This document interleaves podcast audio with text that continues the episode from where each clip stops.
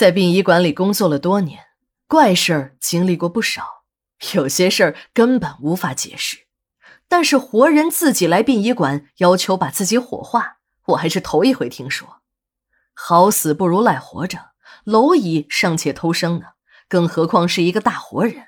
还是在半夜，一个人跑到殡仪馆的火化室，要求火化工把自己火化了，这不是开玩笑吗？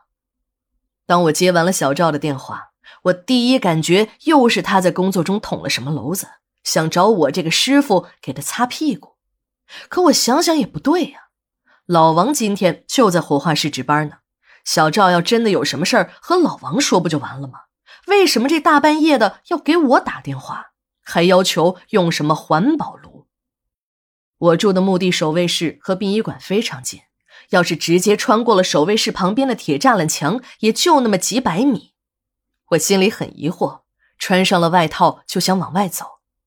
这时的刘姐看我要离开。像弹簧一样的从床上蹦了起来，拿起衣服，紧跟着我就出了墓地的守卫室。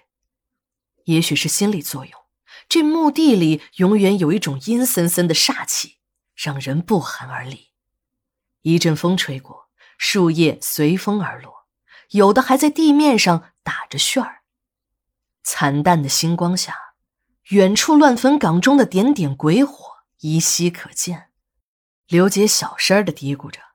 这住在墓地守卫室啊，刘姐已经是下了很大的决心，晚上还要穿行于乱坟岗之间，看得出来她是真的有点害怕了。正在刘姐想弯腰钻过铁栅栏时，惊到了墙那边一只正在专心捉老鼠的流浪猫。那只受了惊的猫贴着刘姐的脚面上就钻了过去，几个跳跃便消失在了乱坟岗的野草丛中。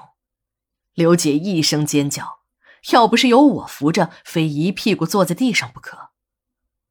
等我和刘姐来到了火化室，发现小赵和七哥在火化炉前忙活着，而老王呢，正在和一个陌生男人谈着什么。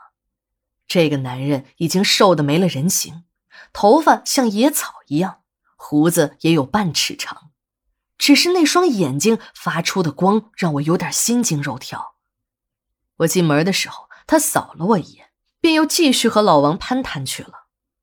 老王和那个陌生男人坐在了一条长椅上，坐得很近，两个人都是一只手放在自己的腿上，侧着头在说话。我注意了一下两个人的中间，一个血肉模糊的人头就摆在那里，那个男人的一只手还按在人头上。从外形上看，这应该是一个老年女人的头。刘姐只看了一眼，便呆在了那里。老王冲刘姐说：“小刘，你来干什么？今天又没有你的班，你来凑什么热闹？这儿没有你的事儿，还不快走！”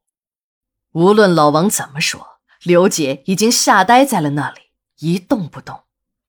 老王看刘姐吓成这个样子，便对我说：“你也真是，怎么把小刘带来了？既然来了，你给他找个盒子，让他在那边装骨灰吧。”刘姐几乎是被我拖到骨灰斗边的椅子上的，我使劲的掐了她一把，她这才机械的从骨灰斗中把碎骨头一片一片的往盒子里装。我又看了看小赵和七哥，两个人像是木头人一样，机械的拿着钢钳，不断的翻动着火化炉中还没有烧化的尸骨，火光映得两个人的脸一片通红，两个人似乎已经忘记了火化炉热辐射对皮肤的刺激。头和炉门贴得很近，头发也被烤得像野草一样的凌乱，额头边的都已经打起了卷儿。看着两个人的表情，我这才知道，两个人不是淡定，而是被吓成了这副样子。当人恐惧到一定的程度，而自己呢又没有办法逃离险境时，这种恐惧就会演变为麻木。我用手下意识地撸了一下手腕，两串珠子都在。我恐惧的心情才算有点放松。这时，老王对我说：“这个冯师傅办完了事要回家，想借用咱们的升天殿用一下。冯师傅是个讲究人，那些旧炉子看不上眼，一下便看中了只有你才会操作的高档环保炉。没办法，你就送他们一程吧。”那个被老王称作冯师傅的人，听老王这么一说，竟然站了起来，很江湖气的冲我一拱手：“嘿嘿嘿，你就是老王的徒弟吧？老王道行深，你的修行也不浅啊，这真是名师出高徒啊！”我也不自然的对冯师傅拱了拱手。我对这种礼节真的很不习惯，从这冯师傅的装扮便可以看得出，他是一个地道的江湖术士。冯师傅的脸瘦得皮包骨头，没有一点的血色。当他站起身时，我发现这人的双脚并没有着地，是悬空着和我说话的。老王说过，对于这种江湖术士，一定要敬而远之。我们火化工是一种特殊的工作。站在阴阳之间，人我们得罪不起，这鬼我们就更得罪不起了。老王所说的升天殿，指的便是火化炉。一般情况下，迷信一点的说法，认为人经过火化炉的焚烧后，这灵魂会离开肉身，顺着火化炉的烟囱升上天国。这也就是有些人为什么把尸体火化的过程说成是爬烟囱的原因了。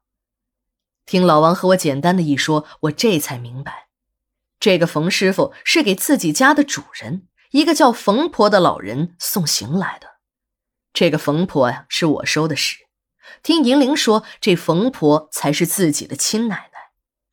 那时的冯婆只是冯南山家的一个小使唤丫头，但是出落的如花似玉，便被主人冯南山给看上了，想纳为小妾。虽然冯南山的大老婆不能生育，但却是个母老虎以及醋坛子，对冯南山娶小老婆的事儿极力的反对。